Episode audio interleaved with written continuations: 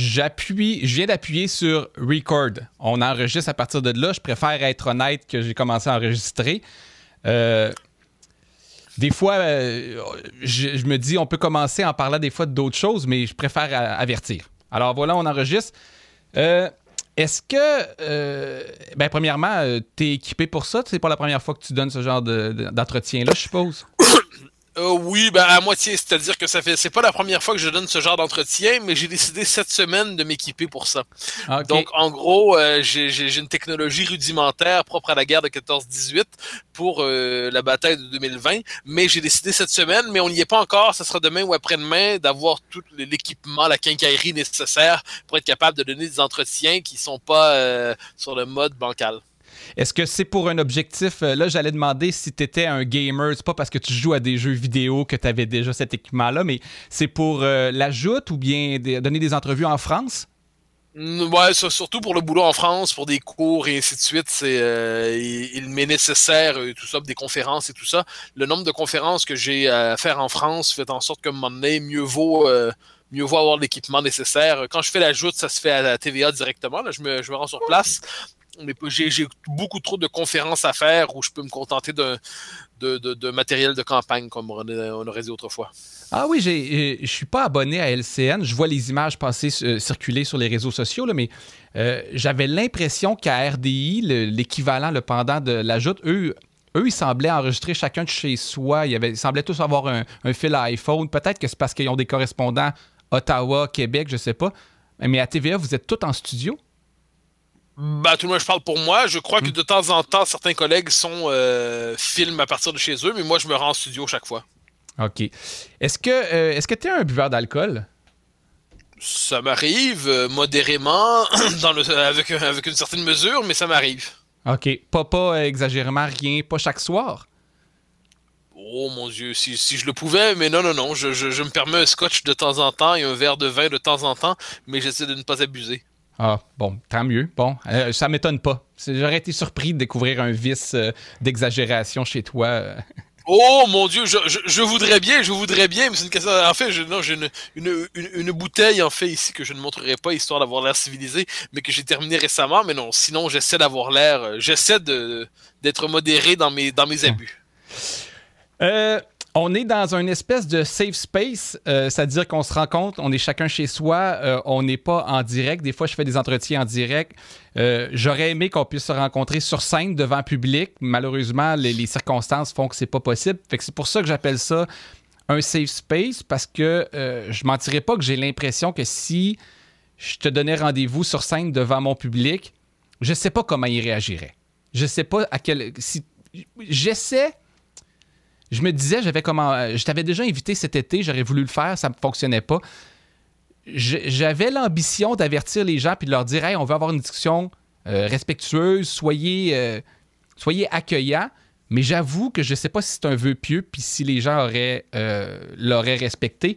Et là, je me questionne à savoir comment tu es reçu un peu partout, comment tu le perçois ça? Parce que dans mon univers, de mon côté de la vie, de la planète, tu es dans le top 5 des ennemis à abattre. Tu es dans les, pires vilains. Est-ce que tu perçois ça? Est-ce que tu le perçois?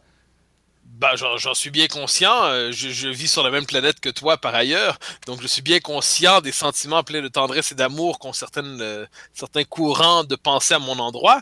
Euh, je me permets de te répondre en disant que de mon côté, c'est probablement moins hostile pour une raison toute simple. C'est que, bon, je, je pense pas que allons-y de manière un peu simple, progressisme et conservatisme ne sont pas simplement de, euh, c'est pas simplement l'effet de miroir. Et j'ai l'impression qu'on trouve dans ton camp, hélas, une tentation, une prétention au monopole de la vertu. Donc, ce qui fait que devant soi, on n'a pas un adversaire, on n'a pas un contradicteur, on n'a pas quelqu'un qui pense pas comme soi, on a, on a un pêcheur, hein. on a quelqu'un qui fondamentalement totalement euh, euh, la dignité des que, que l'on brandit. Et, dès lors, je sais qu'en certains milieux, euh, qui sont peut-être les tiens, je ne suis pas accueilli comme un interlocuteur légitime. Bon, ça fait partie de la vie. On vit dans une époque plus conflictuelle qu'autrefois. On vit dans une époque où la politique s'est délivrée de la saine retenue libérale, dans le bon sens du terme. Donc, elle redevient très polémique, elle redevient très conflictuelle. Donc, je suis conscient que dans ton milieu, je suis l'infréquentable de service. Mais bon, ça fait partie de la vie. Ensuite, ce qui est, ce qui est un peu, ce qui est paradoxal, c'est que si parmi ton public il y a des indépendantistes, eh bien, j'ose croire que sans qu'ils n'en soient conscients, nous communions néanmoins à une même espérance. Oui, ben c'est possible. On, y reviendra. On parlera justement de, de du souverainisme. Puis, mais euh, il y a plusieurs choses qui sont intéressantes dans ce que tu dis, à savoir est-ce que c'est réciproque ce sentiment-là? Euh, je ne mentirais pas que c'est vrai que dans l'atmosphère présentement, on a l'impression que le progressisme part de bonne volonté, de bonnes de bonnes idées qui, ont, des fois dérapent, mais on, part, on, prend pour acquis que c'est des bonnes personnes qui parfois commettent des erreurs. Tandis que les conservatistes, les conservateurs, seraient des personnes qui auraient de mauvaises valeurs. Je, peux comprendre, je peux concevoir, même si c'est plus nuancé que ça.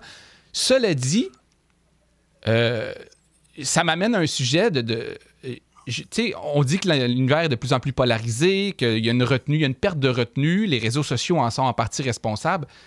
As-tu l'impression que de ton côté, et même toi, tu as perdu cette retenue-là aussi? Parce que je vais t'avouer que je regardais dernièrement euh, tes réseaux sociaux, puis je t'ai senti plus acerbe envers certaines personnes ou plus tanné, moins patient envers certains journalistes, certains militants, euh, plus qu'avant. Est-ce que je me trompe à savoir...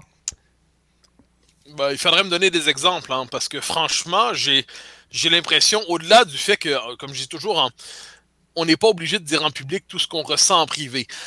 Donc, si on ressent euh, des, sentiments euh, sans noblesse à l'endroit de quelqu'un, on n'est pas obligé de les exprimer comme tels. Et publiquement, il faut se retenir. Il faut critiquer les idées, non pas critiquer la personne. Cela dit, quelqueforis, on se retrouve devant des gens qui nous insultent et euh, je pense que c'est dans le film euh, Il Divo, j'espère ne pas me tromper, de Sorrentino, qui parle d'Andreotti, l'homme politique italien, qui a cette formule magnifique. Il dit Notre Seigneur, dans sa bonté, nous a demandé de tendre l'autre joue et dans sa sagesse, ne nous a donné que deux joues. Alors, ah. euh, en ces matières, quand j'essaie de répondre poliment, j'essaie de répondre surtout sur les idées, si ensuite on décide de m'insulter, ben je me je ne m'interdis pas le droit de répondre si c'est nécessaire. Mais, euh, mais cela dit, non, j'essaie, je, parle pour moi ensuite, je suis mauvais juge pour moi-même, mais j'essaie de me tenir sur le plan des idées tout en sachant que ça déborde toujours un peu d'une manière ou de l'autre. Mais je crois, surtout pas je crois, je pense, je crois l'avoir documenté, que pour une raison qui est presque propre au système de pensée, il y a euh, dans un certain progressisme une prétention au monopole du vrai, du juste et du bien. Alors qu'il y a dans le conservatisme, si on fait une histoire euh, d'Edmund Burke jusqu'à aujourd'hui, euh, puis on euh, il y a cette conscience intime qu'aucun, je ne veux pas avoir l'air exagérément professoral, mais aucune doctrine politique ne peut totaliser le vrai, le juste et le bien, qu'elle est toujours partielle, qu'elle est toujours consciente qu'elle n'est qu'un angle sur la réalité ensuite, les conservateurs, euh, on pense avoir raison. On pense qu'on a globalement plus raison que le camp d'en face. Mais on est conscient qu'il y a toujours une part de vérité qui nous échappe. Ce qui fait, ce qui m'amène à dire souvent qu'un monde a besoin de conservatisme et de progressisme, d'enracinement et de cosmopolitisme, d'autorité et de liberté, et que le camp d'en face, même si je pense qu'il a globalement tort, a quand même en partie raison. Or, j'ai euh, tendance, j'ai tendance à croire que l'autre camp a abuse de la mémoire du 20e siècle pour fasciser ses adversaires. Est-ce que euh, ça veut dire que euh, peu importe notre doctrine, on, du moins dans ton cas, tu es ouvert à l'idée justement qu'il y ait des progressistes puis des conservateurs puis qu'on s'obstine et de là jaillira ben, la vérité ou mais est-ce que tous les coups sont permis? Est-ce que est-ce que tu sais on, accepte que l'autre existe, on accepte qu'il y ait un débat, mais est-ce qu'on est prêt à faire des gens bêtes puis à vraiment parce qu'au final on veut gagner non, je, pense que tous les coups ne sont pas permis sur le plan de l'éthique du débat, disons ça comme ça. Ensuite, je constate que quelquefois, des gens qui prétendent définir les termes du débat public en prenant une position de surplomb dans le débat ne s'empêchent pas des coups particulièrement vicieux. Euh, la politesse m'interdit de nommer des noms. Mais cela dit, je, je, je vois ça. Donc, mon sentiment, c'est que l'humaine nature, moi là-dessus, c'est pour ça que je, je, suis assez pessimiste sur l'humaine nature. Le cœur humain est plein de petites saletés, de médiocrité. Donc, on a toujours envie, en dernière instance, de faire une jambette à son ennemi. Mhm. On a toujours envie de lui lancer un peu de boîte en faisant semblant que c'est pas nous qui l'a lancé. c'est pas honorable. Ensuite, une fois qu'on est dans le débat public, à tout le moins chez les intellectuels, chez les, gens qui participent, chez les politiques, c'est un peu autre chose. La politique, c'est la conquête du pouvoir. Mais chez les intellectuels, on devrait avoir un souci minimal, tout en sachant qu'on n'est jamais pur et transparent, de répondre aux arguments de l'autre camp. Ensuite, comme je dis, on n'est pas euh, étranger aux passions humaines, et quand quelqu'un se comporte de manière mesquine à notre endroit, il n'est pas interdit de répondre euh, de manière un peu vive. Je vais te lancer une fleur. Les pots arriveront plus tard un peu, mais euh, j'écoute assez régulièrement ta chronique à Cube Radio parce que j'essaie de m'inf... Ben, je lis d'un côté et de l'autre et j'écoute d'un côté et de l'autre parce que ça fait partie de ma job, je pense. Euh, je te trouve, à certains égards, assez bon joueur. Je pense entre autres à, euh, à ta sortie de Tout le monde en parle. Le lendemain, tu étais à la radio, tu parlais, euh, tu fais des chroniques dans le cadre de l'émission de, de Richard Martineau, disons-le. Et tu, étais, as été quand même relativement tendre par rapport à Guillaume Lepage et Danny Turcotte. Et c'est là que je dis bon joueur. Je crois que tu étais sorti gagnant. Je pense que tu le savais. Les réseaux sociaux en avaient tranché. Mais tu n'en as pas ajouté une couche. C'est comme si tu avais. Danny, Danny Turcotte a été maladroit, je pense, à témoigner de certains de ses préjugés, peut-être. Il l'a ben, Je pense qu'il en est conscient, tu sais. Et moi non plus, j'ai pas envie d'être trop sévère.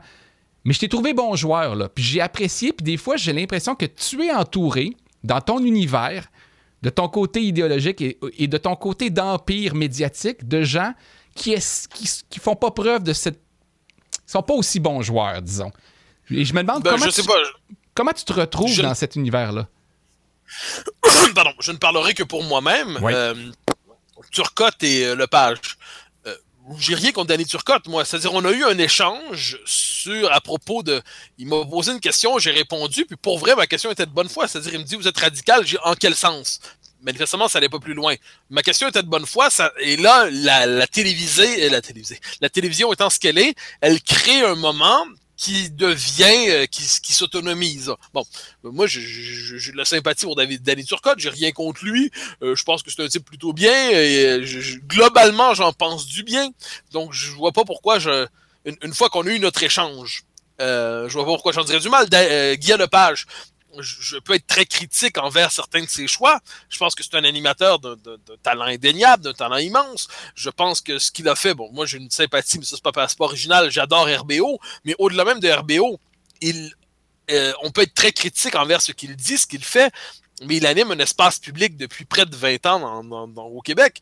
Donc, je suis pas en guerre avec Guillaume Lepage. Puis, euh, Pire encore, moi j'avais écrit à quelques, euh, reprises sur Twitter les semaines précédentes que à ceux qui passaient devant son tribunal, je disais mais j'ai hâte qu'on lui pose la question, c'est quoi votre définition du racisme systémique? Parce qu'apparemment, il fallait tous s'y commettre. Mais je sais quoi sa définition devant, avec quelle définition doit être, doit-on être obligatoirement d'accord?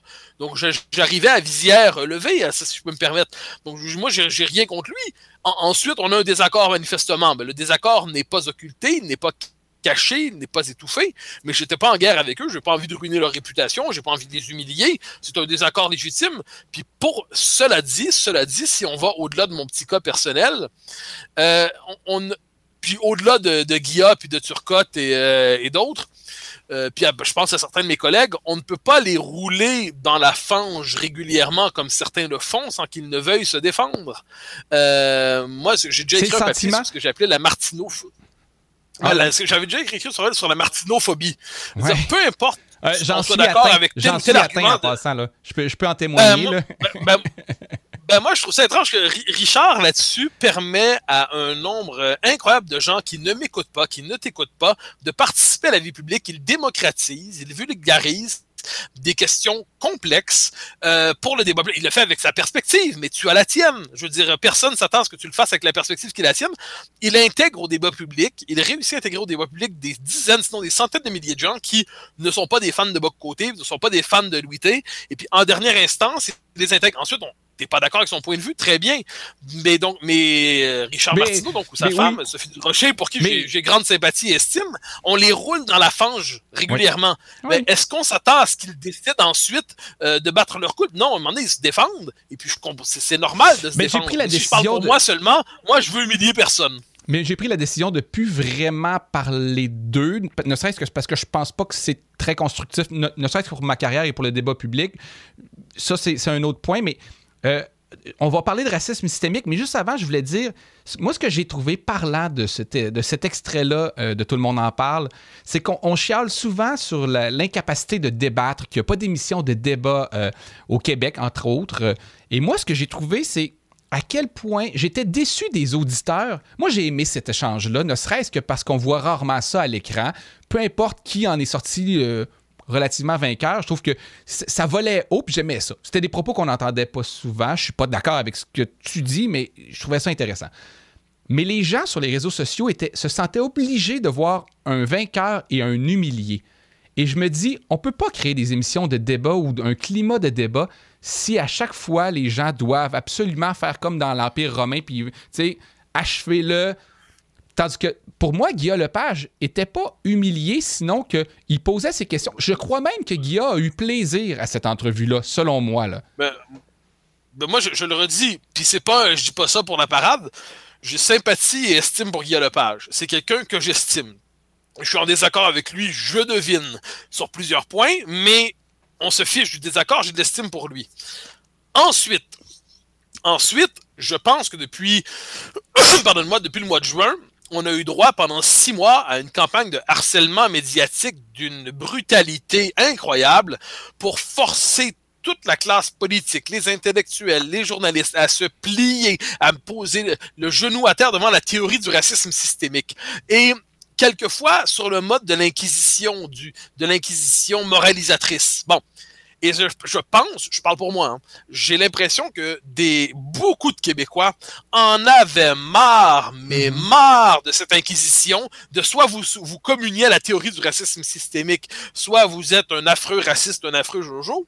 Bon ben, et, et, et je voyais à l'émission du dimanche soir, tout le monde en parle, beaucoup d'hommes politiques qui passaient par là, ou de femmes politiques qui passaient par là, étaient incapables d'articuler leur désaccord avec cette théorie. Donc, il disait, euh, je pense à Geneviève Guilbeault, elle disait, je suis pas d'accord, mais ensuite, pourquoi était-elle en désaccord? Ça allait pas plus loin. Et là, bon, j'arrive, puis moi, bon, je suis sur un autre registre, je suis pas un homme politique, et j'explique pourquoi je pense que ça n'a pas de bon sens. J'ose croire, j'avance des arguments, on peut être en accord ou non, la question est pas là, j'avance des arguments, je le dis à ma manière, et je crois que beaucoup de gens, au-delà du fait qu'on devrait avoir des débats civilisés, je suis d'accord, il y a un roll-ball qui cherchait un canal, un vecteur pour s'exprimer, et il se peut que ça ait été ce soir-là. Ça se mhm. peut qu'il y ait d'autres circonstances aussi. Parlons de ça, mais je suis, je suis d'accord avec cette lecture-là de la situation. Je pense que oui, il y a beaucoup de gens qui n'entendent pas cette voix-là. Moi, comme humoriste, moi je le dis souvent, à la différence, les humoristes des animateurs de télé, on sort plus régulièrement de Montréal. Moi, je le vois, le Québec, je les rencontre, les gens, je le sais à quel point il est plus nuancé, peut-être plus même de centre droit ou de centre que euh, ce que Montréal peut être. Fait que moi, j'en suis conscient. Maintenant, parlons de ce fameux racisme systémique ou discrimination systémique, quand on va être un peu moins agressant dans le terme.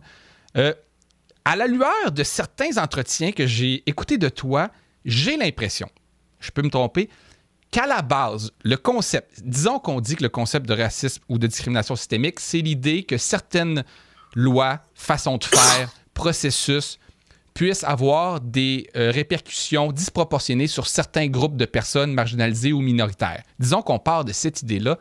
J'ai l'impression que tu n'es pas nécessairement en désaccord avec l'existence de ce concept-là, mais que il existe chez toi et, d'autres une crainte euh, de ce que ça peut impliquer de reconnaître ça, des dérapages et peut-être de la façon dont c'est effectivement amené d'une manière euh, quasi religieuse par certaines personnes, mais qu'à la base, à la base, c'est pas si fou que ça comme concept.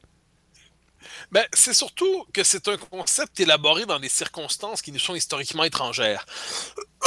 ça, pour moi, ça m'apparaît important. Les concepts, quoi qu'on en pense, ne sont pas des concepts flottants hein, dans, dans, dans, les nuées, dans l'empire des idées. Euh, les concepts sont liés à des circonstances qui permettent de les générer. Or, au, le fait est que quand on s'intéresse aux auteurs qui pensent la théorie du racisme systémique, cette, notion-là est présente dans la bureaucratie depuis un bon moment, dans la bureaucratie diversitaire. Elle est présente dans l'université, dans, les, chercheurs radicaux dans les universités depuis longtemps. Bon. Mais quand on décide, on, prend deux figures aujourd'hui, par exemple Robin DiAngelo ou euh, Ibrahim X. Kendi, qui sont les deux principaux théoriciens aujourd'hui de l'antiracisme américain qu'on présente ici euh, avec une espèce d'infini, une forme de, de, de, respect obséquieux, ce qu'ils nous disent. Pas moi, moi, je me contente, je, je, me contente de les lire. Je dis toujours à la différence de plusieurs personnes qui les admirent, moi je les lis, ce qui fait que j'ai peut-être le droit de les admirer un peu moins. Euh, je, je l'ai lu le euh, livre, je l'ai lu le livre parce que ça parlait bon, alors, il nous explique, mot pour mot, que toute idée d'universalité, toute prétention à l'universel n'est que le masque de la, du privilège blanc, du racisme, de la, euh, de la domination blanche. Bon. Autrement dit, il n'y a pas d'universel possible, même il n'y a pas de prétention, la prétention à l'universel ne serait que le masque de la domination blanche. Oh, oui, oui, attends. Je, Donc, à prends une pause. Je prends une pause quand même parce que je, comprends puis je vais te laisser aussi compléter. Mais c'est mot pour mot. C'est mot pour mot. C'est pas moi, ça, c'est mot pour mot. Mais oui, ça se peut que les, figures plus radicales de ces mouvements-là mettent de l'avant une, définition qui va plus loin que le gros bon sens. Euh, mais est-ce qu'on jette pas le bébé avec l'eau du bain si on pointe uniquement chez ces radicaux-là? Que... Parce que je reviens, j'aimerais t'entendre dire, est-ce qu'à la base, l'idée, au-delà de ce livre-là, au-delà des, des, lectures plus radicales du concept, c'est pas si fou que ça que ça se peut qu'il y ait certaines lois qui soient discriminatoires? Ces livres-là, c'est pas des livres radicaux, entre guillemets, c'est des livres mainstream. J'y peux rien, moi. C'est pas moi là-dessus. C'est ça, les livres mainstream aujourd'hui. C'est ça, la, la norme. À quel... donc, donc, moi, je prends la norme telle qu'elle est. il y en a des, des, radicaux en dernière instance, mais c'est pas eux. Eux, ben, de, de, mon point de vue, c'est des radicaux, des extrémistes, c'est des fous furieux. Mais, mais, mais au-delà de, de, de ma petite sensibilité à moi, c'est eux le mainstream, c'est pas moi. je les lis il nous explique, euh, Ibrahim X. Kendi, qui est une grande figure financée par Twitter, Jack Dorsey, est financé à coups de dizaines de millions pour faire ses recherches, nous explique que le vrai danger, c'est pas la alt-right raciste, c'est l'universalisme américain. Il le dit. Euh, c'est un propos qui revient souvent d'ailleurs chez ces auteurs-là. Il nous explique que le vrai danger, c'est pas, tu mettons, les descendants du Ku Klux Klan. Ça, tu sais, mettons, on est tous d'accord pour dire c'est des psychopathes. Non, il nous explique que le, le vrai danger, c'est la prétention à l'universalité ces concepts-là, je me permets de le dire, mais... Est-ce que tu peux définir universalité pour les gens? Parce que moi, je, suis assez familier, mais universalité, c'est-à-dire une loi ou des règlements communs pour tout l'ensemble de la population qui s'appliquent à tout le monde. Ça serait ça. Oui, et qui, et qui transcende les différences des uns et des autres et qui crée un commun un commun qui ne soit pas le commun d'un segment ou de l'autre. Ensuite, il, est travaillé par l'histoire. Hein. Nul n'est. Moi, j'ai toujours dit, je fais une critique dans mes propres travaux de l'idée d'universel. Je pense que l'universel, il y a jamais, on n'est jamais immédiatement universel. On, il y a des médiations vers l'universel. On, il y a ça, c'est des médiations linguistiques. Euh, dire je suis citoyen du monde en français, en anglais, en norvégien, en islandais, en espagnol, c'est pas la même chose. Dire, il y a un rapport de pouvoir qui joue dans la langue. Dire, I'm a citizen of the world, c'est pas la même chose que de le dire en français en Amérique du Nord, je suis un citoyen du monde. La médiation linguistique en elle-même euh, nous situe. Donc, il n'y a d'universel que situé. Bon. Une fois que c'est dit, je pense que la prétention à l'universel, c'est-à-dire dans une communauté politique, une communauté politique marquée par l'histoire, par une géographie, par une culture, mais cette idée qu'une fois qu'on a fixé des paramètres de base, eh bien, on prétend néanmoins s'adresser à l'homme au-delà des déterminismes ethniques, raciaux, euh, sexuels, qu'en sais-je. Et on crée une cité qui transcende, pas qui abolit, mais qui transcende ces, communautarismes. C'est, je pense que c'est une aspiration fort légitime que je refuse de réduire au statique, de masques idéologiques qui masqueraient les intérêts des Blancs. Deuxièmement, et ça, j'ai eu l'occasion de le dire, pour moi, l'obsession raciale, elle est effrayante. Qu'est-ce que c'est l'obsession raciale? Premièrement, elle abolit les conditions d'intelligibilité du débat public. Euh, d'une société à l'autre, euh, comment je pourrais dire ça? OK, mais, je, vais te dire quelque chose. Parce que c'est quelque chose qui revient régulièrement aussi, l'idée que ceux qu'on racialise tous les rapports maintenant. Est-ce que entre voir que la couleur et ne pas voir la couleur, il n'y aurait pas un spectre de, de, positionnement ou parce que moi entendre je ne vois pas la couleur c'est quand même enlever un élément qui est quand même important quand on regarde les statistiques sur ce qu'est-ce qui se passe. Maintenant ne voir que la couleur je dis pas que c'est la solution non plus mais je, je donne un exemple qui me semble assez parlant. Quand on parle de majorité blanche au Québec on mhm. l'entend souvent la scène de je ne connais pas de concept plus déréalisant que le celui de majorité blanche. Si on fait l'histoire du Québec, bon, il y a effectivement il y a, une présence noire euh, mineur, il faut quand même le dire, sur le plan numérique en Nouvelle-France. L'essentiel de la communauté noire, l'essentiel, j'entends, je ne dis pas qu'il n'y en avait pas auparavant, mais arrive ici à partir des années 60-70 avec l'immigration haïtienne. Ensuite, ça va, ça, va augmenter, mais globalement, dans notre histoire, c'est une présence, sur le plan démographique, euh, c'est une présence relativement récente. Ce qui ne veut pas dire que j'efface les traces antérieures, mais je dis si on décide d'avoir une vision un peu démographique des choses. Bon. Euh, dans l'histoire du Québec, qu'on le veuille ou non, si on décide de créer une majorité blanche, artificielle, on abolit le conflit fondamental qui structure l'histoire du Québec, qui est un conflit linguistique et culturel et qui n'est pas un conflit racial. on ne peut pas mettre dans une même catégorie les fils de Durham et les fils de Papineau. On ne peut pas mettre dans une même catégorie les fils de Don McPherson puis les fils de René Lévesque. Ça marche pas quand on décide d'utiliser le concept racial au Québec, on n'est pas aux États-Unis. Aux États-Unis, c'est autre chose. Aux États-Unis, je suis prêt à entendre des, arguments. Mais ici, on vient créer de manière artificielle une majorité blanche euh, en abonissant la trame de fond de cette histoire. Plus encore, on, ignore une partie. Attends, attends, Mathieu. Je, euh, je on ignore l'essentiel.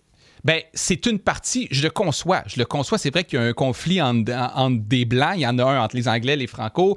Euh, les Québécois francophones ont été victimes à travers le temps, ont vécu leur misère. Tout à fait.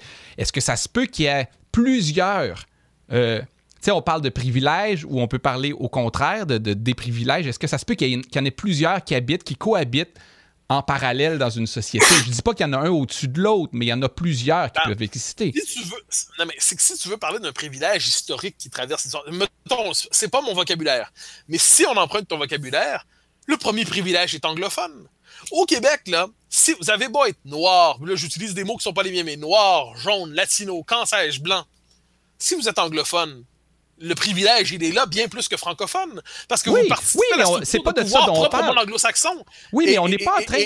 non, mais Mathieu, on n'antagonise pas toujours la population francophone québécoise en leur disant que c'est les 100% méchants puis qui n'ont pas été victimes. C'est vrai qu'on que le Québec a son histoire. Ça ne veut pas dire qu'il n'y a pas de, des gens qui, qui vivent aussi de la discrimination, puis ça devrait pas être vu comme une course à la discrimination. Mais, justement, je, ne vois pas ça comme une course à la discrimination. Je demande de tenir compte de ce qu'on pourrait appeler des, de la trajectoire sociologique propre à chaque société. Donc, il y a je, je comprends. Il y a un sentiment qu'on exclut totalement ça dans le débat actuellement, dans la sphère publique. mais c'est plus qu'un sentiment. C'est-à-dire que si on regarde les États-Unis, aux États-Unis, il y a une trajectoire sociologique et historique où la question raciale a pris une importance euh, non seulement démesurée, mais insensée. Exemple, aux États-Unis, on va parler des Irlandais, des Polonais, des Italiens comme des ethnic whites. Donc, en gros, euh, en gros le, blanc prédomine sur la culture, si je peux me permettre. C'est-à-dire que les différences culturelles des différents peuples d'Europe qui sont installés en Amérique, le blanc transcende l'origine culturelle. Bon, euh, c'est leur histoire. Et on peut penser que c'est assez triste, si je peux me permettre. Mais c'est aussi un fait qui est reconnu. C'est-à-dire en dernière instance, notre trajectoire sociologique fait en sorte que, une fois que vous, êtes noir, jaune, mauve, rouge, c'est pas trop quoi. Si, en dernière instance, vous riez avec la petite vie, vous riez avec RBO, vous pensez que Céline, vous l'aimez ou non, mais vous savez qui c'est, euh, vous participez à un univers culturel qui n'est pas codifié selon le langage de la race. Personnellement, je trouve que c'est une, un, privilège, pour le dire comme ça, inouï en Amérique du Nord que de ne pas se définir à partir d'une trajectoire sociologique racialiste. et, ça, pour moi, c'est d'une importance. Et je pense que c'est une condition de compréhension de la société québécoise. Pas juste de j'aime ça, j'aime pas ça. Pour comprendre la société québécoise, il faut comprendre cette trajectoire-là. Oui, puis on essaie de faire une grande famille, puis le Québec, c'est le fun, puis on veut inclure tout le monde. Puis c'est vrai qu'il y a beaucoup de gens qui, sont, qui adhèrent à cette façon de voir-là, puis qui ils ont ri de la petite vie, puis on les... Mais quand on regarde certaines statistiques, il y a quand même des évidences qui apparaissent. Puis j'essaie de voir, tu sais, parce que je comprends... Je comprends la réaction ou euh, l'espèce de backslash qu'on on parle, on a l'impression qu'on parle que de ça dans les médias. Est-ce qu'on devrait le faire mieux? Est-ce qu'on devrait le faire différemment? Peut-être, je crois que oui. C'est vrai qu'il y a une espèce d'un front commun de Radio-Canada et de la gauche à parler beaucoup de ça, mais ils existent quand même. Je veux dire, j'ai des amis très intégrés arabes qui sont parfois même pas musulmans et qui se font insulter régulièrement dans la rue. Et je me dis, il existe cette réalité-là quand même, puis que, ces gens-là témoignent de cette réalité-là, je pense que c'est correct d'être solidaire avec eux, puis faire comme, ouais, on devrait faire attention un peu, là. Si tu me dis qu'on doit avoir la civilité élémentaire qui consiste à pas insulter les gens dans la rue, euh, quelle que soit leur origine, c'est juste, ça va de soi mais ça va pas de soi pour tout le monde. Non, non, mais si ton critère, c'est de se faire insulter dans la rue, je, te présente Mathieu Bocoté, qui peut se faire insulter dans la rue par des gens qui sont probablement tes fans, si je peux me permettre. Euh, et, bon, donc ça, fait partie du portrait aussi. Euh, donc, je pense que le, le, critère, parce que ça me semble en être un, c'est le critère de la civilité. Ça, je pense qu'en tant que tel, quelles que soient nos préférences idéologiques, la civilité, ça me semble absolument essentiel. Ensuite, Ensuite, est-ce que notre société est parfaite? Bien sûr que non. Est-ce qu'il y a des, difficultés d'intégration? Bien sûr que oui. Est-ce qu'elle s'explique seulement par l'insensibilité de la société d'accueil? Je suis pas certain. Non, effectivement. Quand on regarde, quand on regarde la même chose que pour euh, le salaire des femmes, quand on regarde que c'est 90 ou 70 sous selon où on se trouve, euh, y il, y a une explication sexiste, il y a une explication structurelle, il y a d'autres explications dans la discrimination de quelqu'un qui arrive qui a moins accès à l'emploi. Il y a plusieurs, euh, tu sais, dans, la différence de salaire d'un nouvel arrivant, il y a plusieurs explications. Il y a le racisme qui en est une partie, puis il y a d'autres choses aussi. Je suis d'accord que ça s'explique par plusieurs choses. Euh, mais euh, je, vais enchaîner sur d'autres. On va continuer, mais est-ce que dans cette civilité-là, dans, dans ce, positionnement de camp, euh, j'ai l'impression qu'on ne peut plus mettre d'eau dans notre vin parce qu'on a l'impression de perdre toujours face à l'adversaire si on ajoute un petit peu de nuance ou d'eau dans notre vin. Fait que chaque personne reste sur son camp en ayant peur d'accorder un point à l'autre. Euh, je prends, mettons, la civilité sur les réseaux sociaux. En dessous de tes statuts, ça peut être affreux. En dessous de mes statuts, ça peut être affreux aussi. Est-ce qu'on a une part de responsabilité à s'élever au-dessus de ça? Quand on parle de cette fameuse cancel culture, que, la gauche insulte, moi, de mon côté, j'ai l'impression que c'est la droite qui essaie de me canceller aussi. Est-ce qu'on. Puis là, je, je, fait un petit raccourci un petit, pour arriver à. Est-ce qu'on devrait dénoncer des deux côtés pour s'élever un peu au-dessus de ça, pour essayer de rassembler les gens du milieu qui ont du bon sens? Bon, euh, c'est une réponse en plusieurs plans. C'est-à-dire, premièrement, puis là, je te le dis, là, c'est pas, c'est pas de la pure esquive. Moi, je suis le premier à ne jamais trop savoir exactement ce qu'on entend par gauche et droite. Sinon qu'il y ait des gens qui veulent être de gauche. Ça, je l'ai compris. Ouais. mais mais l'autre camp est rempli de gens qui refusent l'étiquette qu'on leur prête. Je pense qu'on doit garder ça à l'esprit. Euh, j'ai tout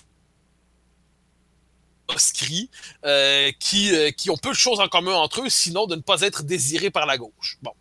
Euh, première chose. Est-ce qu'ensuite, l'absence de civilité, l'absence de le respect élémentaire pour l'autre, c'est présent partout sur les réseaux sociaux? Oui, il n'y a pas de doute là-dessus. Ça, ça, m'afflige. Je, je confesse, moi, je suis, c'est mon côté euh, Yves-François euh, François Blanchettiste. Moi, je bloque. Dès mhm. qu'on m'insulte, je bloque. Dès qu'on m'envoie une saloperie, je bloque. Je, je, m'épargne les commentaires insultants parce que je crois que m'emmener, si vous sentez le besoin de de, me chercher querelle, non pas sur les arguments, mais sur le mode de l'injure, j'ai pas trois secondes à perdre avec vous. C'est réglé. Oui, tout le monde à faire la même chose. J'ai le même la genre bonne manière de se comporter avec les, les insulteurs. Moi, j'ai pas de problème avec les gens qui bloquent. Peut-être les policiers font autre chose. Parce que tu poses une question qui me semble importante. Oui, la responsabilité qu'on a. tendance aujourd'hui, euh, hélas, à, s'enfermer chacun dans son camp? Je, je te dirais oui et non. C'est-à-dire, moi, franchement, quand j'écris ce que j'ai à écrire, quand je dis ce que j'ai à dire, j'essaie de. Est-ce que ça fonctionne encore l'écran ou euh, j'étais Est-ce que, est que tu me reçois encore? Est-ce que tu m'entends? Moi, je t'entends. Est-ce que toi, tu m'entends? Peut-être pas. Hein. Attends. Je vais te réinviter, OK, Mathieu? Est-ce que tu m'entends? Bon. On va attendre un instant, puis Mathieu va revenir. je vais juste aller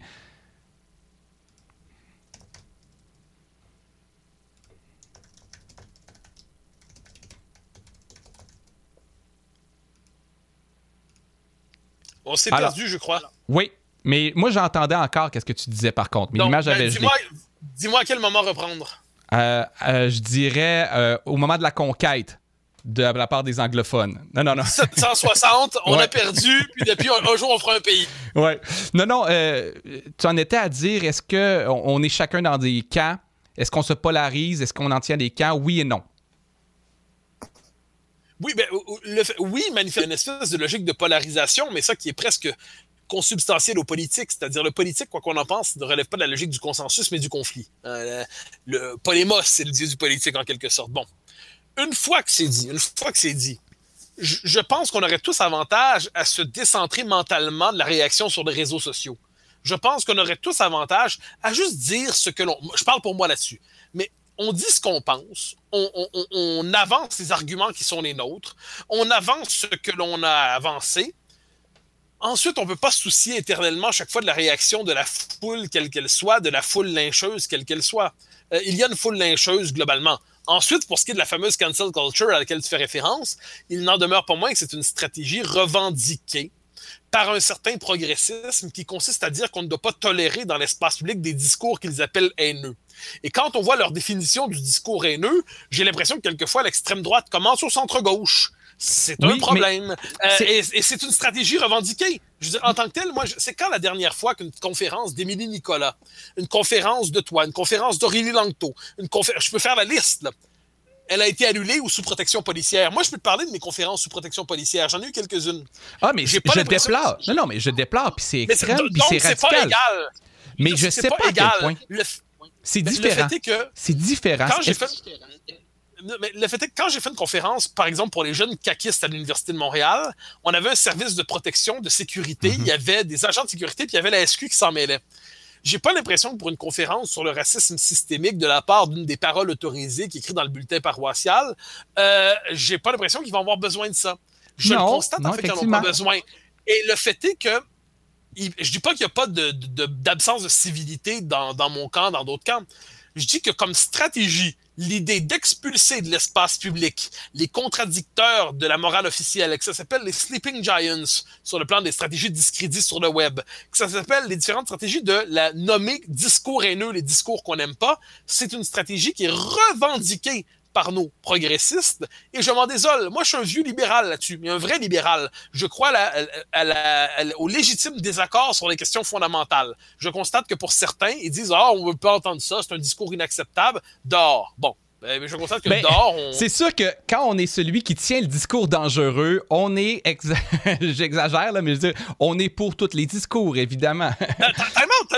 le discours dangereux, pour moi, c'est la théorie du racisme systémique. Pour moi, le discours dangereux, c'est. Euh, un instant, c'est la diabolisation du peuple québécois. Pour moi, le discours dangereux. C'est... Ah. non, un instant. OK, allons-y, sautons. Pourquoi c'est la diabolisation? Non, un instant. Comprends-moi. Ce que j'entends, c'est que tu dis dangereux je pense, euh, le discours qui aujourd'hui, pour moi, est celui d'une gauche religieuse, sectaire, la fameuse gauche woke. Il est dangereux pour la démocratie, pour vrai, OK? Oui, c'est je ne demande pas qu'on l'annule. Je, demande pas qu'on le cancelle ou qu'on l'annule. Et tout le monde n'est pas woke, hein? Le woke est rendu facile. On a le woke facile. Évidemment, je prétends pas que tout le monde est woke. Mais le fait est que cette gauche-là, religieuse, est une gauche sectaire qui demande qu'on expulse de l'espace public. Tu dis le discours dangereux. moi, j'ai trouvé dangereux. Oui, j'ai bien compris, mais le fait est que c'est plus, c'est plus qu'un clin d'œil parce que c'est vraiment le point de vue de plusieurs. Je, l'ai entendu assez souvent sur mon cop sur d'autres. Notre discours serait dangereux. Non, non, non, attends un instant. On fait juste pas dire la même chose que le camp de la morale autorisée. Bon. Et puis moi, je pense qu'ils sont dangereux, mais je veux pas les interdire. Il y a peut-être un, il y a pas d'équilibre en la matière. Il y a vraiment d'un côté, je crois, une tolérance libérale. La tolérance libérale, c'est-à-dire, j'aime pas plus ce que j'entends de l'autre bord. Je veux juste pas l'interdire. Je suis pas certain d'avoir droit à la réciproque de l'autre côté. On dit les mouvements conservateurs ou un peu plus de droite ont pendant quelques années averti sur les possibles, ben non, pas les possibles, eux étaient convaincus des dangers de la, culture woke et de ses exagérations. J'ai fait mes devoirs dans la dernière année, j'ai lu là-dessus, j'ai lu d'un côté comme de l'autre. Je crois qu'il y a certains dérapages, effectivement, qui nuisent au, euh, au, climat social et qui peut même nuire au débat social de la part de certaines franges très, je dirais, marginales mais radical du mouvement woke. Après ça, est-ce qu'il y a un silence de la part d'une gauche plus molle qui laisse, qui, qui est plus permissive? C'est possible aussi. Et moi, je prends, euh, je prends la critique de ceux qui disent on vous l'avait dit depuis plusieurs années, on vous avait averti. C'est possible. Soyons bons joueurs. Il y a quelques, il y a quelques événements qui sont arrivés qui, qui m'ont un peu troublé. Mais si de notre côté, on dit attention, vous êtes un peu trop permissif avec l'extrême droite, puis la, montée de l'extrême droite pourrait être un danger aussi.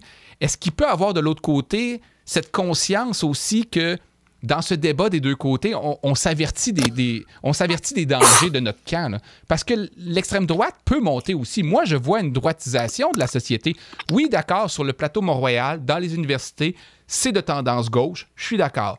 Mais dans la société en général, dans la population, moi, je vois plutôt un retour du conservatisme, une fermeture qui m'inquiète. Alors, est-ce que ça se peut aussi que les deux extrêmes montent en même temps? Ben, il y a deux choses. Premièrement, je constate, premièrement, que tu as fait, comme diraient nos amis, pas d'amalgame. Tu viens de faire un amalgame entre extrême droite et conservatisme. Pour moi, il y a un euh, problème. Non, non, non, non, non, non, non, non.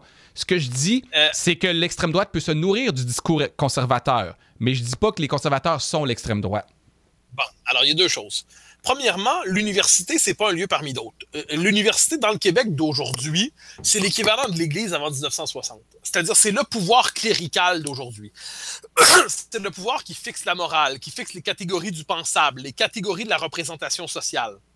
Donc, ce qui, cinq ans auparavant, peut être un délire dans une faculté universitaire, cinq ans plus tard, devient la norme commune et il est interdit de se prononcer contre ça sans risquer le, la mauvaise réputation, comme dirait Brassens. Bon, premier élément. Tu nous demandes est-ce qu'on doit s'inquiéter de ce que tu appelles l'extrême droite? Évidemment, quand on a vu ce qu'on a vu au Capitole, par exemple. Il ben, n'y a pas de doute que ce qu'on a vu là, mais ça, j'ai pas, pas attendu qu'on me mette en garde de, de l'autre côté de l'échiquier, pour le dire comme ça, pour m'inquiéter de l'existence d'une droite milicienne américaine, une droite paranoïaque qui est hantée par euh, l'idée d'un complot gouvernemental. Puis cette droite-là, j'ai pas eu besoin qu'on m'en informe il y a cinq ans ou il y a trois ans pour m'inquiéter de son existence. Bien sûr que non. Euh, je, m'en inquiète. Et si on avait l'équivalent ici, Berlu, s'il y avait la possibilité d'avoir euh, des gens qui jouent à la droite insurgée, ben, je, je m'en inquiéterais. Le fait est que ce qui m'inquiète aussi, c'est qu'on extrême droitise des gens qui ne méritent pas cette catégorie. Combien de fois, depuis quelques années, on a extrême droitisé les partisans de la laïcité? Combien de fois on a extrême droitisé ceux qui veulent baisser, pour des raisons qui me semblent raisonnables, les seuils d'immigration? Combien de fois on a extrême droitisé les critiques du multiculturalisme? Et le concept d'extrême droite, aujourd'hui, a une telle extension qui sert pas seulement à désigner les vrais dangereux, parce qu'il y en a, on les a vus au Capitole, mais sert à désigner des gens qui n'ont rien à voir avec cette catégorie. Donc voilà pourquoi moi j'exige une certaine précision dans les termes. Et ensuite, n'oublie pas une chose qui me semble une distinction qui me semble fondamentale entre des hurluberlus et des oiseaux qui font des fautes dans leur nom. Et de l'autre côté, une gauche religieuse qui contrôle des postes de pouvoir dans les lieux médiatiques qui comptent aujourd'hui, qui fixent la morale publique, qui fixent l'orthodoxie, il y a une asymétrie. Il y a des taouins de tous les côtés, mais le problème, c'est quand les taouins ont un post-doctorat et se prennent pour des figures autorisées de l'expertise académique. Oui, mais on, dira... Non, mais on pourra dire qu'effectivement, euh, la gauche a peut-être pris le contrôle de la morale dans la société. Euh, oui, d'accord, peut-être, mais on dira que la droite a le contrôle toujours de l'économie et de bien des choses aussi, tu sais, puis que le ben, vrai pouvoir se trouve là. Ben, là, c'est une question de méthode. Oui, oui, mais je comprends qu'on. Oui, je mélange. Je mélange. Est-ce qu'on considère que oui, ben, un peu beaucoup. Parce que est-ce qu'on ben considère que. Est-ce, que l'économie de marché domine? Il n'y a pas de doute là-dessus, mais est-ce que tu m'as déjà entendu contester ça? Si on croit, comme c'est mon cas, mais je pense l'avoir un peu documenté, que le pouvoir des idées, le pouvoir, appelons ça le. C'est bizarre à dire, mais le, pouvoir des idéologies commande la société, je ne sais pas autant, mais significativement et que l'économie n'est pas la seule, le seul facteur d'explication, que la, surtout dans une démocratie où le pouvoir des représentations est tel, est-ce qu'on peut considérer que dans ce domaine-là, il y a une hégémonie? Ensuite, si tu veux qu'on se mette d'accord sur la critique des, excès du capitalisme, euh, comme je dis, j'ai pas eu besoin qu'on me fasse la leçon de l'autre bord pour le faire. Je pense que les excès du capitalisme me semblent indéniables. Je me désole que la critique du capitalisme se soit effondrée après 1990, alors qu'elle n'était plus nécessaire. -dire, quand c'était le temps des soviétiques, c'était le temps de défendre le capitalisme. Une fois que le capitalisme est hégémonique et mondialisé, il faut critiquer le capitalisme sévèrement. Mais aujourd'hui, apparemment, il est plus important de faire la critique sur le mode de l'écriture l'écriture inclusive que de faire la critique des structures sociales et des structures de domination propres au capitalisme. La C'est gauche, un autre débat. ben, oui, c'est vrai qu'il existe plusieurs choses en parallèle, mais la gauche que je connais, ou les, certaines gauches que je connais, se bat aussi pour les classes sociales, mais ça a pas bonne, c'est pas intéressant pour les médias. C'est pas très intéressant médiatiquement. Cela dit, ce que je voulais dire, c'est euh, qu'est-ce que tu réponds à quelqu'un comme moi qui croit, moi, moi, je, je souhaite une société où tout le monde est heureux. Moi, je veux. C'est pas une question de disparaître euh, ou de. Moi, non, mais attends un peu. Ce que je veux dire, c'est que moi, je moi, souhaite. je veux qu'on soit malheureux. Non, je le sais. Je le sais. Ben, ouais, mais disons que. Non, je pense pas ça. Non. Mais... Non, non. Ce que je veux dire, c'est. Moi, des fois, si je suis critique ou en réaction par rapport euh, aux gens qui mettent de l'avant la laïcité ou la loi 21 ou les seuils d'immigration, j'ai, soit dit en passant, entre deux, trois personnes, on prend un verre, j'ai pas de problème à discuter des seuils d'immigration, puis qu'on les baisse ou qu'on les augmente ou qu'on en réfléchit, ou même, j'ai pas de problème à ce qu'on ferme les frontières si tout le monde est ouvert envers ceux qui sont déjà ici, puis qu'on est heureux. Tu sais, dans le sens que je veux pas que ça mène à de je veux pas que ça mène à de l'intolérance. Et, c'est, et cette crainte-là m'habite. Je me demande, elle est-tu exagérée ou pas? Quand je lis... Peut-être que je suis biaisé par les commentaires ou parce que je vois ou par les dérapages, mais quand je lis quelqu'un faire un statut sur l'immigration ou la laïcité ou euh, le multiculturalisme, en dessous, je vois que des gens fous raides. Puis j'ai peur que sous des, mesures qui sont peut-être raisonnables, on encourage ça puis que ces gens-là deviennent trop nombreux. C'est ça ma crainte. Ben, si ton, si c'est paradoxal, parce que si ta critique d'un texte consiste à critiquer ceux qui le commentent, Oui, c'est que tu viens vrai. de tuer la possibilité de. Ben oui, un moment donné, critique le texte. Non, non, mais je, je euh, sais que je fais cri- ça. Je fais ça. Je reconnais que je fais ça. Mais, mais, mais euh, le, le fait est que le problème, mettons, moi j'avance l'argument qu'il faut baisser significativement les seuils d'immigration. Je le pense, moi je me cache pas. Pourquoi? Parce qu'on n'a pas, comme société, la petite société francophone qu'on a en Amérique du Nord n'a pas les moyens d'intégrer autant. Deuxièmement, que l'immigration est un facteur aujourd'hui, dans les seuils qu'on a, d'a- d'anglicisation. Qu'elle contribue par ailleurs à un déséquilibre politique du Québec parce que manifestement les comportements électoraux suivent euh, les, dynamiques de francisation d'anglicisation et qu'il y avait autrefois quelques comtés protégés dans le West Island, puis aujourd'hui c'est Montréal, Laval, puis bon. Moi, j'ai une critique là-dessus. On peut, je, peux, je peux la développer longtemps. Je pense qu'il y a une forme de verrou démographique qu'on a cherché à utiliser sur la. On a cherché à verrouiller démographiquement l'avenir politique du Québec. Je le comprends, ça. Mais concentrons-nous Non, sur les, ça- conséquences de ce discours-là. Ben, les conséquences de mon discours, si mon discours est entendu, c'est qu'on va baisser raisonnablement les seuils d'immigration et puis on va moins en débattre parce qu'on aura des seuils d'immigration qui seront plus euh, conformes à notre Non mais, ça, capacité je com- non, d'intégration. mais ça, je comprends le souhait. ça. Pour moi, Non, ça se non, dit, mais le souhait.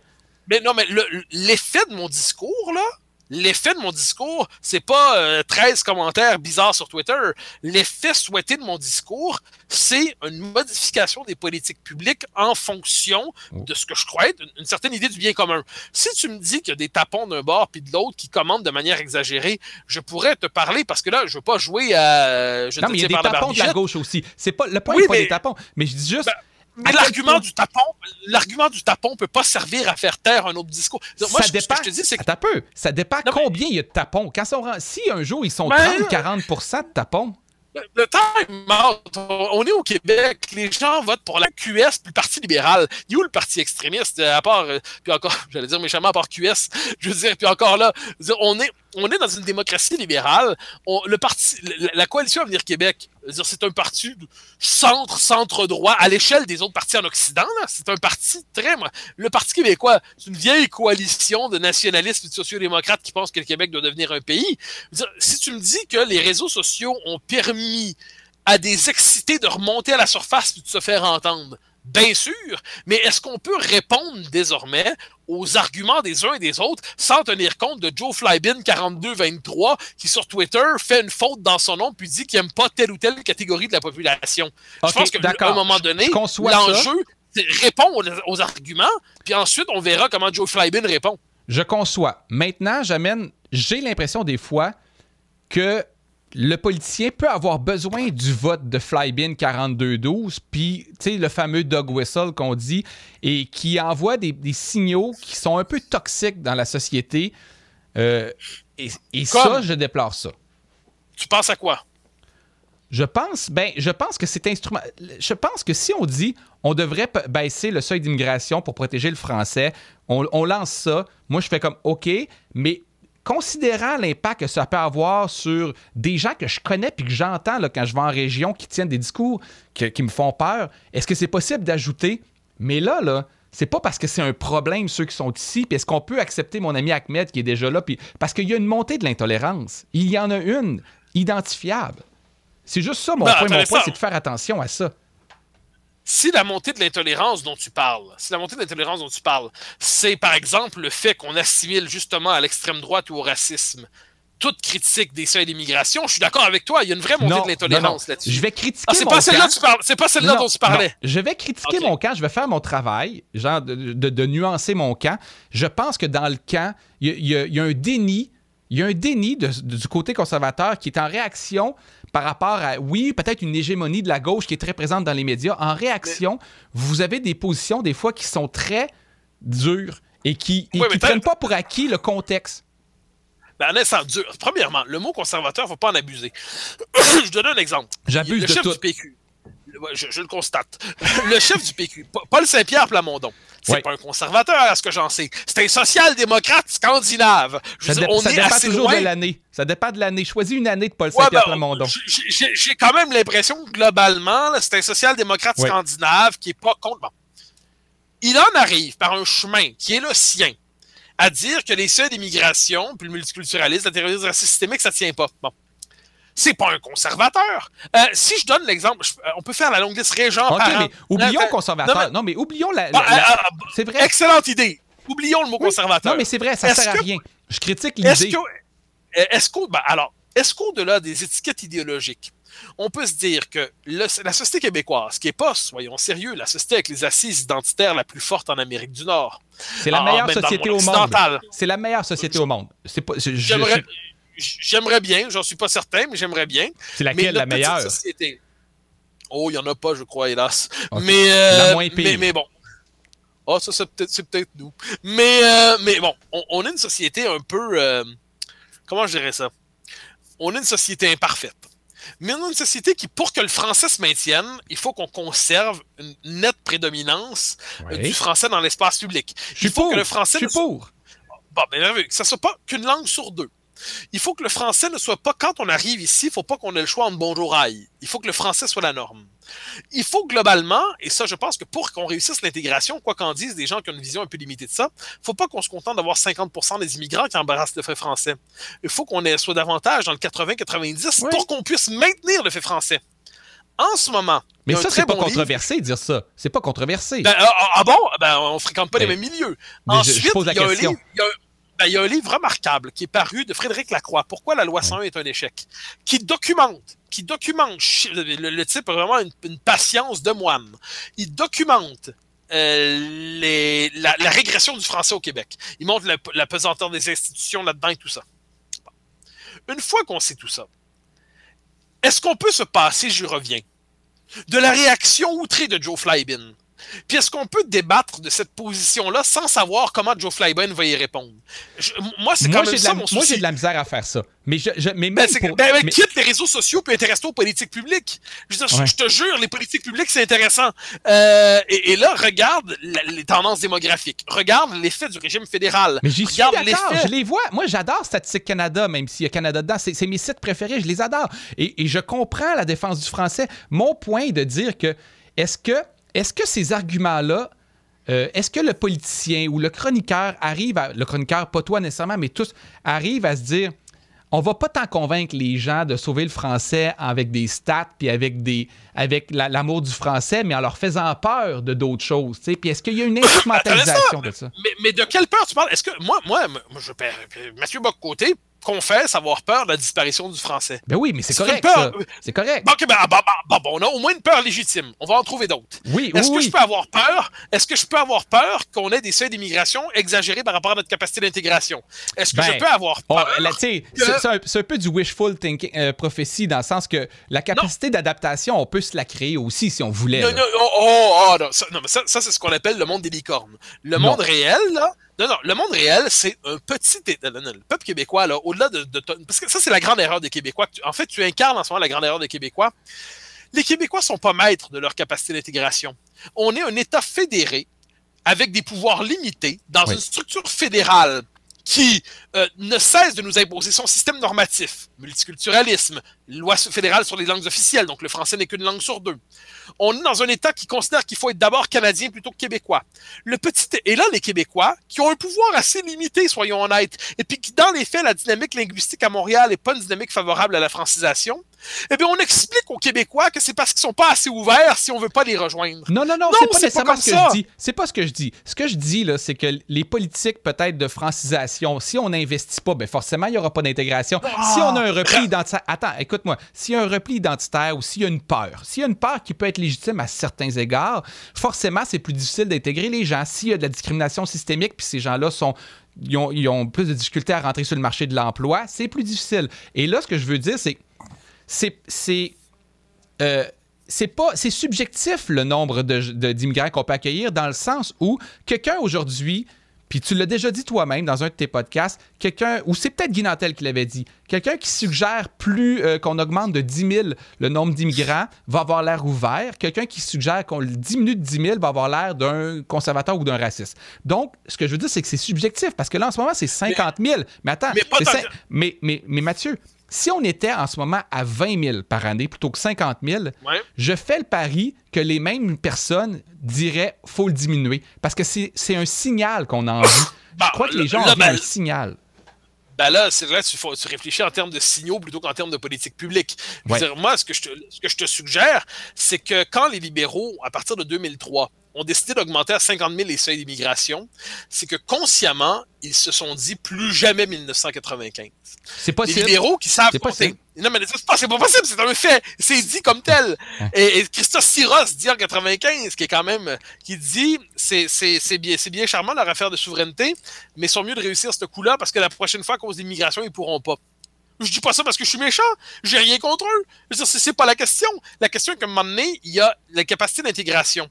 Or, or, quand les libéraux augmentent à 50 000, t'as beau dire que c'est subjectif, pour eux, c'est objectif en mots. Augmenter à 50 000. je parle des, les politiques sociales ou publiques ne sont pas objectives. Ça, je suis d'accord. Il y a des, il y a des volontés. Moi, je te dis, c'est que dans le public en général, on aurait moitié moins. Si depuis 10 ans, il y avait 25 000 personnes par année, les gens en voudraient moins. Parce qu'il y aurait besoin d'un symbole. Ben, ben, euh, ben, euh, imagine que le monde est moins cave que tu le penses. imagine si, si depuis 20 ans, on a vu des politiques d'immigration raisonnables. Si en plus, on avait eu rapidement et pas tardivement une loi sur la laïcité. Si on avait renforcé, comme on le souhaitait depuis longtemps, les, politiques sur euh, la défense du français, eh bien, il se pourrait que la société québécoise intègre beaucoup mieux et qu'on parle beaucoup moins de ça. je, suis prêt à accorder. Non, mais je suis prêt à accorder que ça se peut que ça soit la poule ou l'œuf ou je sais pas. Tu sais, cette peur identitaire-là vient peut-être de. Il y a un mélange de perception, il y a un mélange, je pense, de de certaines chroniques qui sont un peu incendiaires, mais c'est vrai qu'il y a quelque chose. On n'est pas des on n'est pas des paranoïaques. Je ne suis pas à la recherche d'un ennemi dont je pourrais m'inquiéter. Je regarde la situation qui me semble objective, mais tout en sachant qu'il y a toujours plusieurs points de vue sur une situation. Je regarde la situation du français, je regarde la situation du peuple québécois dans le Canada. je regarde le traitement qui est réservé au peuple québécois dans le Canada. Je regarde le fait que la loi 101, imagine aujourd'hui si on décidait de passer la loi 101 version 1977 elle serait inimaginable dans le climat mental mhm. qui domine aujourd'hui. Oui, c'est possible. Même ce qui reste, même ce qui reste de la loi 101 pourrait pas passer. C'est dommage. La loi 21, hein. Mais la loi 21, telle qu'elle est aujourd'hui, c'est une loi minimaliste. Et puis des gens comme moi qui en voulaient plus. Moi, j'étais pour la charte des valeurs. Puis toi, je devine, t'en voulais pas. Bon. Ben, on, on je pense que 70% des Québécois se sont dit, en gros, on aurait voulu plus, peut-être, mais ça, mettons que ça va. Mettons qu'on a le socle qui permet de faire un geste d'affirmation qui précise les conditions d'accueil dans notre représentation du religieux dans l'espace public. Ça, pour moi, facteur de base, Là, ensuite, on a les fédéraux, qui nous expliquent que toute manifestation de nationalisme québécois est une forme de suprémacisme ethnique. Ah, c'est quand même ça aujourd'hui ce qu'on nous dit. Eh bien, quand on est dans cette logique aujourd'hui, on constate que la moindre affirmation nationale québécoise passe pour du racisme. Alors, moi, ce que je te dis, c'est que là, si tu me dis, j'y reviens parce que manifestement, ça compte pour toi, que quelques hurluberlus, il y en a sur les réseaux sociaux, qui croient à plusieurs choses bizarres en même temps, euh, expriment de manière malheureuse des propos qui sont condamnables. Ben, je vais les condamner comme toi. Mais ensuite, je ne vais pas fonder une politique publique, je ne vais pas fonder une décision nationale sur ça. Mais oui, puis c'est intéressant cette différence-là entre le signal, les politiques publiques, mais toi-même qui reconnais qu'il y a une part sombre au cœur, qu'il y a des pulsions qui peuvent être toxiques, ne reconnais-tu pas qu'on doit y faire attention et pas trop les alimenter? Ben, j'espère bien, puis c'est pour ça que moi, mais personnellement, puis je parle pas pour d'autres, mais personnellement, j'ai jamais l'impression de vouloir jouer avec les pulsions sombres des gens. Je crois exprimer, je parle pour moi, de manière raisonnable et rationnelle, des inquiétudes qui me semblent rationnellement fondées. Ensuite, je, je, dis pas, moi, je, suis pas un ange, hein, je dis pas qu'il y a pas quelquefois des, des, des peurs qui s'emparent de moi sans que j'en sois conscient c'est pas impossible, mais je crois à tout le moins mon propos, j'essaie de le documenter, de le fonder sur des arguments. Les inquiétudes que j'exprime, c'est pas pour jouer dans le, la part sombre du cœur humain. Je suis tellement, en ces matières, je suis tellement conservateur. Euh, je suis tellement proche là-dessus, sur Jenny Stin puis d'autres. Je pense tellement que le cœur humain, pour moi, le cœur humain est à peu près partagé comme ça. Il y a la tentation du mal, il y a la possibilité du bien et il y a le vaste océan de la, océan de la médiocrité. Bon, le cœur humain, moi, ne m'impressionne pas. Je pense, et c'est pour ça que je crois aux digues qu'on construit au fil des siècles, les digues qui nous civilisent, les digues qui limitent la possibilité que, le, que cette tentation mauvaise surgisse. Bon. Ben franchement, j'ai l'impression, quand j'écris, de de m'adresser à la part, non pas la part non affective, je pense que le, le cœur compte, l'âme compte, mais j'essaie de m'adresser, de formuler des arguments qui me semblent convenir à des inquiétudes qui me semblent rationnelles pour que survive ce, ce, peuple improbable qu'est le peuple québécois. Bon. Euh, ensuite, on, peut être en désaccord avec mes arguments, mais si j'y reviens, si notre inquiétude, si quelqu'un était sur le mode, dans l'espace public, de l'excitation malsaine du sentiment, l'authentique xénophobie, là. Pas, pas la xénophobie, genre la loi 101 c'est de la xénophobie, ou la, ou encore, la loi 21 ou la loi 101 c'est de la xénophobie, comme le dit le Conseil interculturel de Montréal, hein. C'est quand même eux qui le disent, c'est pas moi. Euh, moi, moi je dis que ça peut exciter certains xénophobes, mais la loi en tant que telle ne l'est pas. Bon, bon, mais ça va, mais tout peut Mais on en revient toujours à Johnny, Johnny 42-2, là, il s'excite facilement. puis, puis, en dernière instance, les fantasmes excitent tout le monde d'une manière ou de l'autre. Bon.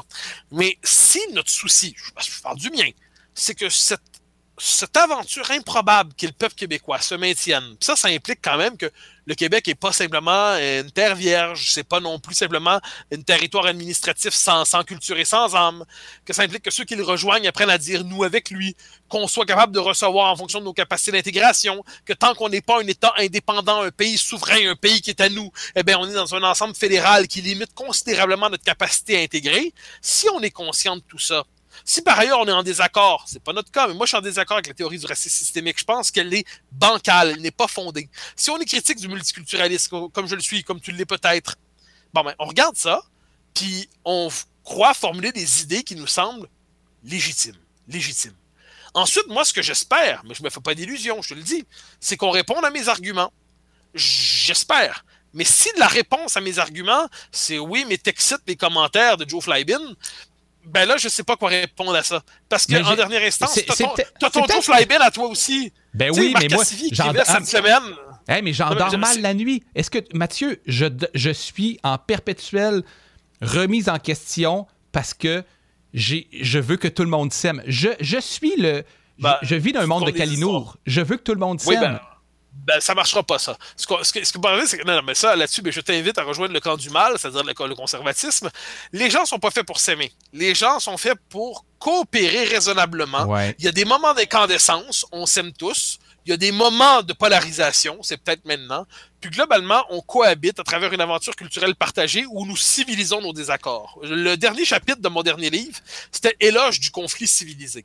Ça, pour moi, c'est l'horizon démocratique. OK, si terminons tu veux que tout le monde s'aime, tu vis dans un monde parallèle. Terminons sur euh, une projection ou juste une question, mais disons dans un avenir approché, euh, le mouvement souverainiste retrouvait un peu de, force. Euh, Paul Saint-Pierre Plamondon est élu et dans un premier mandat, il fait le, référendum comme il l'a dit. Est-ce que, est-ce que ça se peut une souveraineté du Québec qui rallie plus que juste les francophones, euh, qui rallient les anglophones, qui rallient les nouveaux arrivants. Est-ce, que, est-ce qu'il y a un projet de société qui se peut dans le mouvement souverainiste où ça va se faire avec les 75% de blancs francophones? Et là, c'est, ça, va toujours paraître mal. Euh, non, je pense. Alors moi, je, l'espérais, on s'entend. Si c'était possible, tant mieux. Je me fais pas d'illusions. Les, anglophones, dont je ne conteste pas un instant les droits, n'ont aucun intérêt à devenir minoritaires dans un État francophone en Amérique du Nord. Ici, par participation à la majorité anglo-canadienne, ils sont majoritaires. Euh, le fait est qu'il y a une illusion, on s'est raconté une histoire qu'il y avait une minorité anglophone au Québec, OK, mais fondamentalement, ils participent à la majorité par leur participation à l'ensemble anglo-canadien. Donc, je dis pas qu'il n'y aura pas 12 ou 13 anglos qui vont décider de voter oui, mais je les comprends, je leur en veux pas de voter non. Ils défendent leurs intérêts. Ensuite, je pense, donc la majorité pour le camp du plus, là, je parle pas comme un leader souverainiste. Hein, euh, les leaders politiques doivent dire autre chose. Moi, je te dis que les choses telles que je les vois. Puis moi, je tends la main, cela dit. Je tends la main aux anglos. Je tends la main à ceux qui veulent rejoindre le, camp souverainiste. Mais le fait est que c'est un projet qui interpelle historiquement la majorité historique francophone, plus tous ceux qui s'y sont intégrés. Donc, c'est une majorité historique francophone qui embrasse de euh, Louis T à Mathieu Boccoté, euh, jusqu'à Norman Brathwaite, Grégory Charles, et puis euh, je, perds son nom quand je Kim Thuy. C'est une majorité historique francophone. Tous ceux qui sont intégrés à cette majorité-là sont naturellement interpellés par ce projet. Mais ensuite, je peux te faire la longue histoire de l'argumentaire souverainiste. Euh, le bloc québécois des années 2000, puis avant, a, tout fait, mais il a tout fait, tous les gestes possibles pour réussir à rejoindre des gens qui appartiennent pas, appelons ça l'électorat naturel du nationalisme québécois. Intérêt zéro. On a tout fait. Pas parce qu'on n'est pas assez gentil, parce qu'on n'est pas, parce qu'on n'est pas assez fort. Je pose une deuxième question. je, juste précise, je veux pas avoir l'air méchant. Je pense pour vrai, je, tends la main, puis dans le Québec souverain, il y aura tous ceux qui en sont citoyens leurs droits seront validés. Mais sur le simple plan de la sociologie électorale, qu'on le veuille ou non, c'est la majorité historique francophone qui est naturellement interpellée par ce projet. Je ne crois pas que ce soit euh, faire offense aux minorités entre guillemets que de rappeler cette réalité historique. Est-ce que dans un Québec souverain, est-ce qu'un Québec souverain, euh, ça apaiserait beaucoup de peurs identitaires, dont certaines légitimes, de disparaître? Qui créait. Est-ce qu'on peut promettre que dans ce Québec-là, il y aurait moins de conflits ou une ouverture par rapport à, ces minorités-là parce que justement, il y aurait un contrôle accru qui mènerait pas à un bris, de, à, brimer leurs droits, mais plutôt à une ouverture parce que là, maintenant, on a repris le contrôle, on est calmé. Je ne sais pas de quel droit brimé tu parles. Euh, ben, mais une fois que c'est. Non, mais je, ne vois pas pour vrai. Je suis sérieux. Quel droit on a brimé? La loi 1 La loi 21 Non, non, mais ben, disons, la loi 21, elle est, elle est contestée euh, avec la charte canadienne présentement. Moi, je te mets dans la, je me mets dans la peau de ces gens-là. Là, dire, ah, est-ce, que le voile deviendra illégal dans un Québec souverain?